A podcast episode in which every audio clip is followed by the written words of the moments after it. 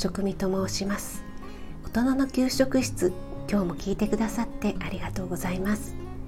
このラジオでは聞くだけでこれだったら簡単だし作ってみようかなと思っていただけるようなレシピを配信しています。今日はレシピではなくおからについてお話ししたいと思います。皆さんおから食べていますか？おからはもともとは大豆ですよね。豆腐を作る時に豆乳を絞った残りのカスですよね。カスってねちょっとひどい言われ方ですが今日はねこのおからの効能食べ方についてお話ししますね。まずは効能についてですがおからは絞りかすというくらいですから食物繊維がとっても豊富なんですよね。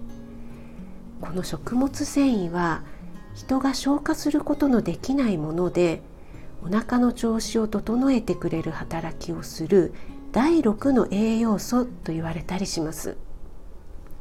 消化できないから栄養にも何にもならないんじゃないと思われがちなんですがこれが違うんですね。確かにエネルギー源にはならないんですがこれがねすごいいい仕事をしてくれるんですよ。この食物繊維には水に溶けない不溶性というタイプのものと水に溶ける水溶性というタイプがあります。それぞれのね働きがあるんですがおからは水に溶けない方のタイプですね。水に溶けない溶けにくい方は水分をねいっぱい吸収して便を増やしてくれるので排便がねとってもスムーズになります。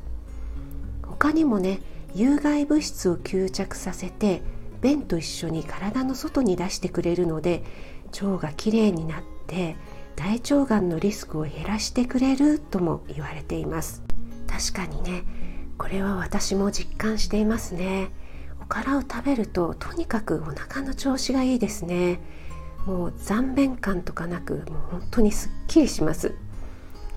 そしてもう一つの水溶性は水に溶ける溶けやすいタイプの方ですね。水に溶けるとゼリー状になって栄養素の吸収を緩やかにしてくれるんですね。食後の血糖値の上昇を抑えてくれる効果があるのでこれもいいですよね。昨日ご紹介したりんごのコンポート。このりんごにはペクチンというものがあって下痢にも便秘にもいい働きをしてくれるんだよっていうお話をしましたがそのりんごのペクチンがこの水溶性食物繊維なんですよね。はい。食物繊維。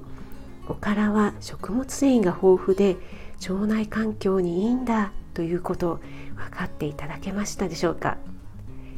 次はねおからの食べ方をお話ししますね。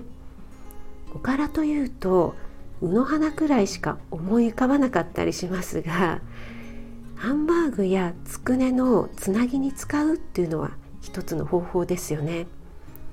私もパン粉の代わりにおからを使ったりしていますがあまりおからを食べている感覚がなく食べられますよね。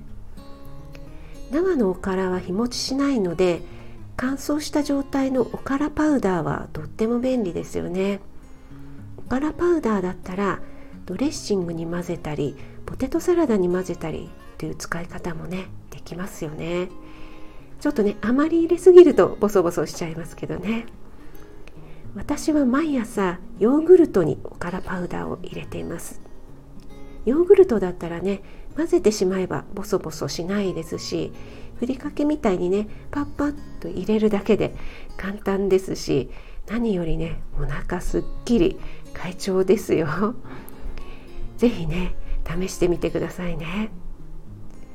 はい今日はおからの効能食べ方についてお話ししました。皆さんの感想や私はおからこんな風に食べてますよっていうのがありましたら是非コメントやレターで教えてくださいね。お待ちしています。はい今日も最後まで聞いてくださってありがとうございました。YouTube、インスタ、Twitter もやっていますのでそちらの方もよかったら遊びに来てくださいね。栄養士食味がお届けいたしました。